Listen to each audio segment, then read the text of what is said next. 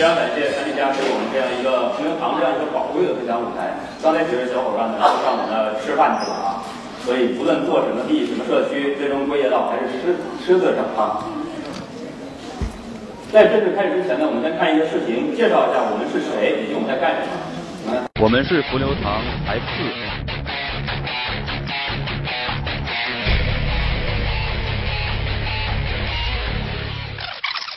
我们很享受我们的工作。我叫张天一，今年呢，我们硕士即将毕业了，一起自主创业，开了这家常德米粉店。我们想做的事情呢，是用知识分子的良知，在北京，在他乡还原家的味道。我们卖的是硕士粉、良心粉。这一段视频哈，介绍我们是谁？简单点说呢，我们是卖米粉的。好，那今天来到咱们产品家沙龙嘛，当然首先介绍一下产品了，是不是？先看一下我们的产品是什么啊？首先这一碗呢是让无数的互联网互联网人吃完了以后活蹦乱跳的创作的红烧牛肉圆粉，非常的辣，我们的招牌产品。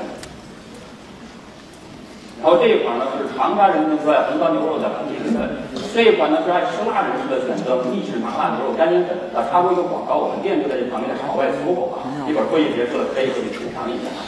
然后第四款呢就是这个给不吃辣人士准备的榨菜肉丝，然后呢这个是我们特制的饮料啊，我们姑娘爱喝的叫冰甜擂茶。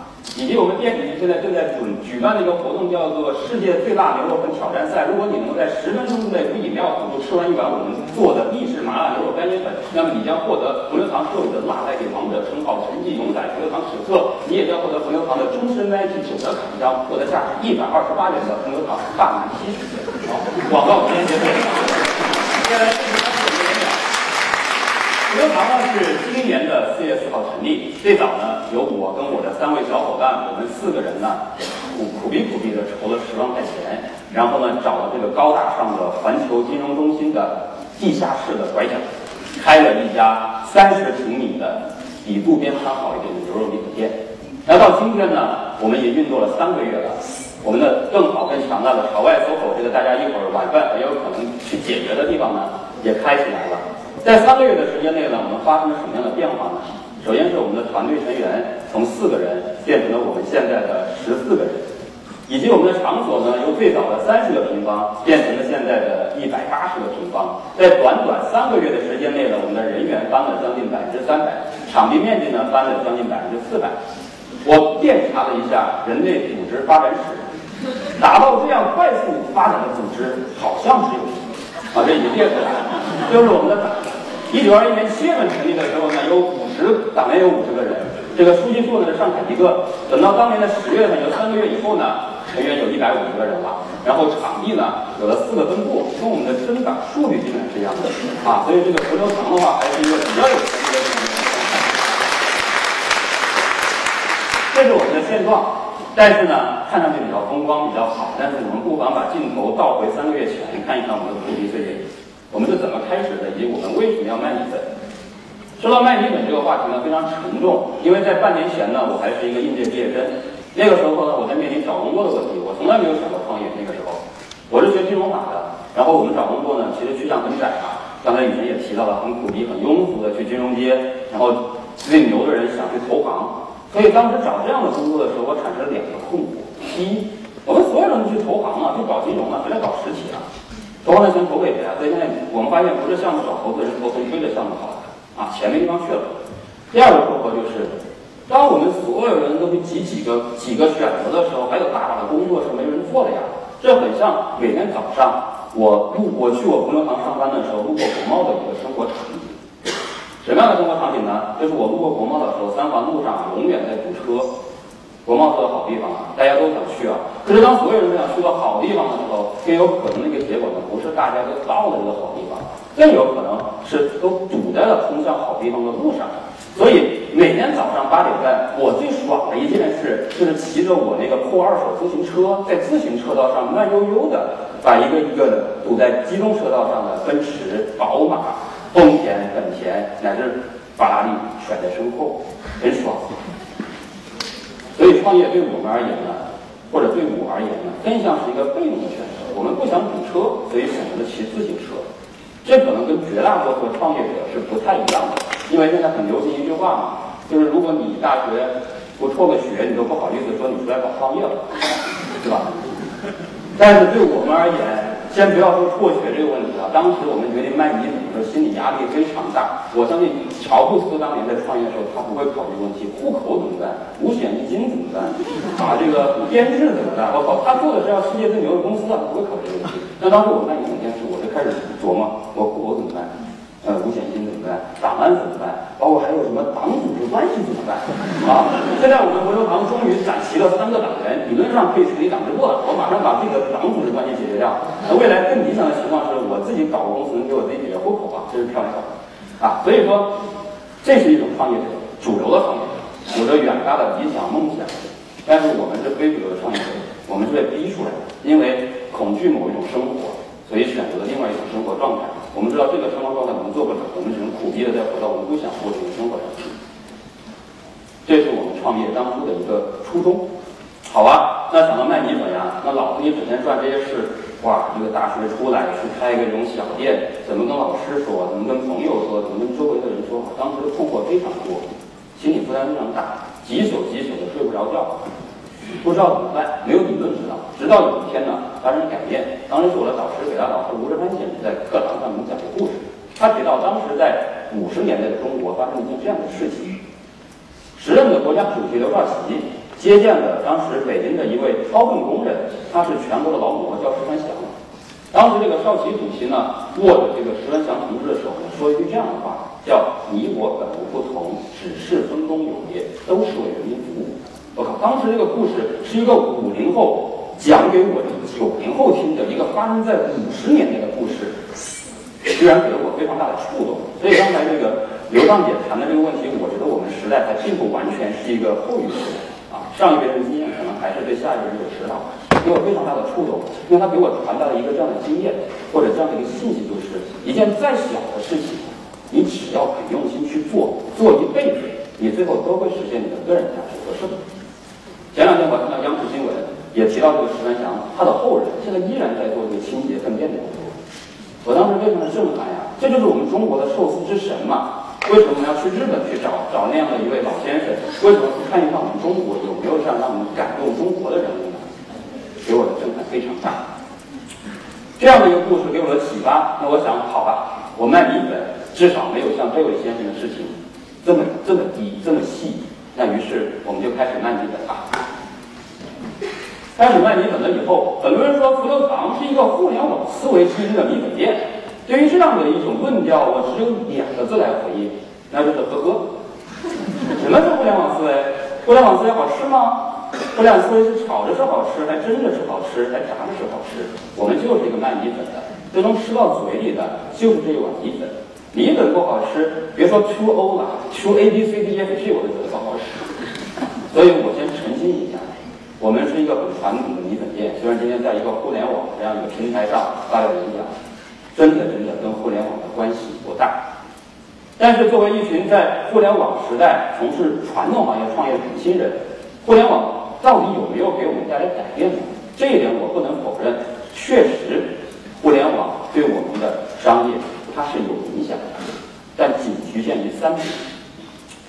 第一点是，当时我们只有十万块钱，要知道十万块钱你在北京找一个像我这样的地方，你还想搞装修、搞风格，基本上是不可能的事情。我们找来找去，最后就找到了这个华天金融中心地下室的怀想，一个没有人敢接盘的地方。但我们一看乐了，我靠，这就是我们要的地方，一流的商圈，十楼的位置呀，都在这儿。因为我们相信互联网能够给我们引来人流，所以愉快的选这儿。然后当时选了以后，开始卖米粉了。湖南米粉在过去的一百年间都没有在北京打开过市场，因为这个玩意儿又油又辣，根本不是北方人的菜。所以，包括今天也很多人这个批评给我们朋友堂提建议说，你的米粉太油了、太辣了，等等等等等。但我的米粉依然是那么油、那么辣，因为我清楚的知道，在这个互联网时代，我能精准的找到北京大约三十到四十万接受我这个口味的湖南人，我不需要满足两千万人的胃，我只需要坚持做我自己就好了。所以就是很多人对我们家米粉的吐槽啊，我提出最后一个这个比较有意思，他说我们家米粉不正宗，然后我问他你你这米粉在哪吃的？他说我们在深圳吃的长的米粉，那个好吃，这个就是各种吐槽了啊。然后第三个改变，传统的餐饮呢可以说是封闭的，是保守的，它的全部的核心的秘密在于厨房，厨房的核心秘密在于它几个招牌它的配方，这是传统的餐饮。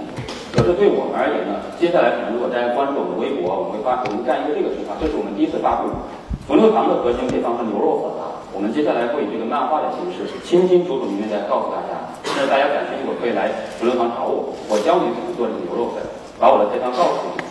因为在我看来，在这样一个时代，我做餐馆，我的厨房就应该是开放的、公平的、包容的。因为我们清楚的知道，即使我教了这个配方，明天在我旁边出现伏猪堂、福鸡堂、福狗堂。但是跟你是不一样的，因为我们真正的生机在于我们运营了三个月，我们的八个 QQ 大群，我们三个微信大群，以及微博上这将近一万人的湖南人的粉丝群，这是我们真正的核心意义。所以，以上三点是互联网对我们这样一个传统餐饮企业带来的一些改变，但是远远没有到所谓的思维这个层面上。但如果一定要一句话总结互联网对我们的影响呢？我总结了一句这样的话，那就是互联网为我们四个一无所有的年轻人提供了一个在一无所有的时候坚持做自己的机会。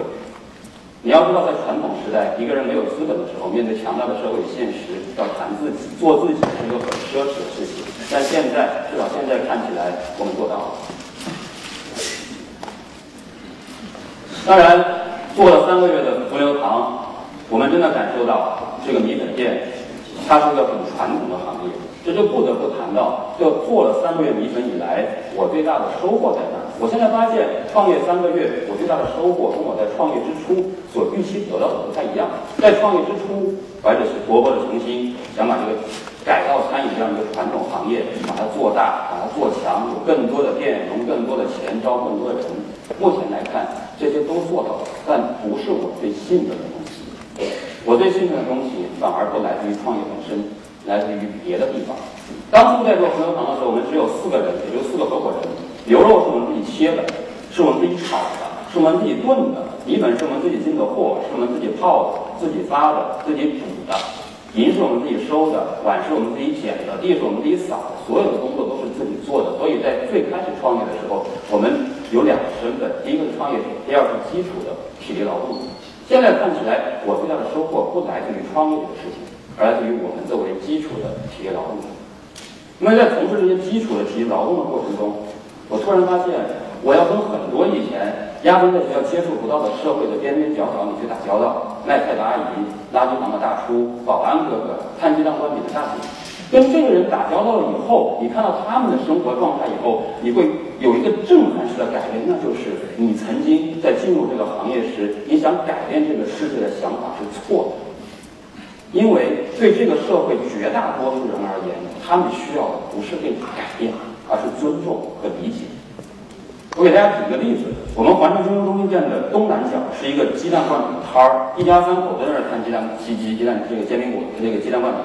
然后大哥大姐还有一个小妹妹，不到十岁，在摊儿旁边呢是一个板车，板车上呢铺着棉絮，三个人轮流在那卖鸡蛋灌饼，然后谁累了谁去睡觉。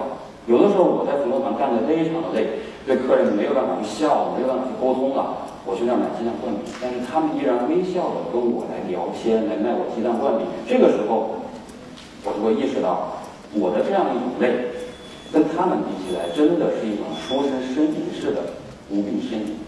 看着他们就不累。所以，对这样的一个简单的过去，我交了钱，拿了饼就走的这样一个商业行为，我现在开始觉得，我必须要珍惜这样的一个鸡蛋灌饼，因为它凝结了人家太多辛苦劳动力。再举一个例子，福牛堂在最早期的时候，很多新闻媒体关注啊，媒体天天跟着跑啊。我记得有一次是两位电视台的同志一直跟我们拍一个纪录片，然后那会儿每天我们都工作到晚上两点到三点，甚至更晚。那会儿已经两点多，我们收摊了。然后这个同志把我一个摄像大哥把叫来说：“哎，这个小张啊，你过来一下，跟你商量个事情。”我说：“什么事啊？”他说：“我说我们去这个环球金融中心旁边这个天桥上。”你这个摆一个四十五度角仰望星空的造型，我们拍个封面吧。然后我当时我就直接无语了。然后我说这个哥不行，我太累了，我要回去睡觉了。然后我没有理他们，我自己回家睡觉去了。然后等到第二天早上，这两位同志又来了，全在那捧打喷嚏，因为四月的北京的晚上是比较冷的。我问他怎么回事，他说当天晚上我没有去，所以他们两个人单独扛着摄像机去天桥上拍天桥去了。我那一刻我就突然意识到，不是我一个人累啊，不是我一个人苦啊，其实媒体同志也很苦啊，谁愿意跟着一个九零后的小屁孩深更半夜的还在那拍东西来求着？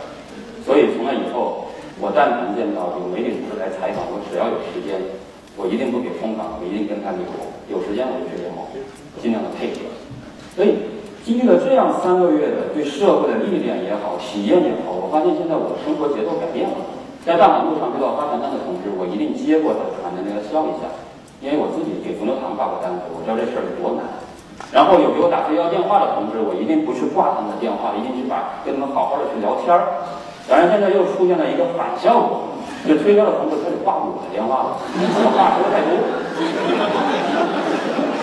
再比如说，每天早上去洗手间，用完洗手间，我一定把这洗手间擦干净。我知道我们自己给客人收盘子，我知道保家一大早起来收拾这个东西它有多难。晚上回家门口站的那个保安大哥还是早上站的那位，那我一定对他笑一下，因为我们自己我自己当服务员，我知道这个脚在地上站一天是什么样的一种感觉。所以说，这可能是我创业三个月以来最大最大的收获。我曾经幻想，我如果我毕业了直接去当公务员，直接去当律师，我会想什么？说句实话，我想的更多的可能是。公务员呢，怎么更快的去升迁？如果当律师，怎么样更快的去当合伙人？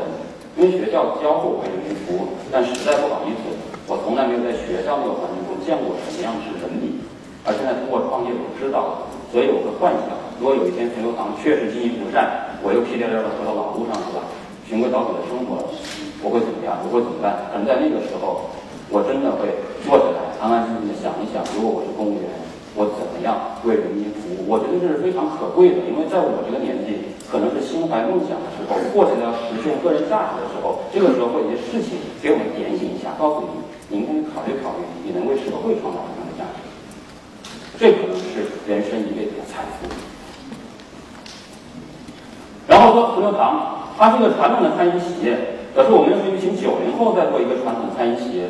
在尊重这个传统行业的规律的基础上，难道它不应该变得更好玩吗？我是同意的。只要我们把米粉做好，牛牛糖它应该更好玩。那怎么来玩呢？天文凯里先生说过一句话，叫“万物皆可连”嘛，人跟人都可以连接。所以，我们始终相信，不仅人跟人之间可以连接，事情跟事情之间也一定是可以连接的。所以，未来我们想做的一个事情，就是在做好米粉的基础上，我们会把一切看上去跟米粉没有关系的东西都连起来。比如说前两天拍脑袋，没事儿，花了七天时间统计了一个数据，我们发现来我们店消费的超过百分之四十五的顾客他是湖南人，哎，得到这个数据我们觉得很有意思呀。那未来福州堂能不能是一个做大数据的企业？能不能针对我们的顾客群挖掘一些数据？甚至我的米粉是免费的，我制造一些消费场景，我湖南人需要什么我去卖。举一个最简单的例子，我们的这件霸南衫，如果您不是湖南人，您简单的只是觉得这个衣服比较怪；但如果您是湖南人的话，你会明白这个衣服的两个字是什么意思了。所以，我们现在是所有的我们的伙伴都穿这个衣服，但是会有很不停的有湖南人来店里面看，问哎，你的衣服卖不卖？我们就赶紧顺了把卖掉呗。就是这样的一种原始的销售方式，我们已经是。这个衣服卖掉了三百多件，那未来的福州堂有没有可能是一个店面？我们一半是食品粉的地方，一半是服装店呢？我们提供这样的东西，国人需要的有没有可能？我觉得是有可能。第二件事情，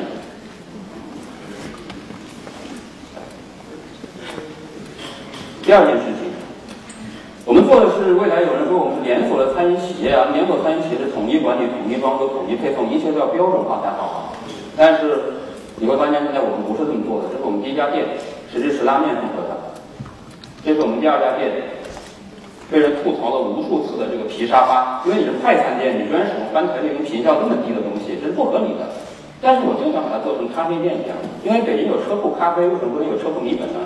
为什么大家不能边吃米粉边聊事儿呢？现在我们在办这样的沙龙啊，很好啊。那前天的时候没事，两个人在搬手腕，哎，紧接着我们第三个主题我也蹦出来了。主题叫牛掰啊！你来我店里施粉，我给我店员给你掰腕子，赢了免费，输了我收 double 的钱，多了钱我捐给公益组织，多好呀！就未来，我希望我的朋友堂每一个店都好玩，都能给顾客带来不同的体验。我觉得这是一个很很有趣的事情。再比如说，在北京做米粉最难的一个事情是米粉怎么做出来，因为南北方的水质是有别的。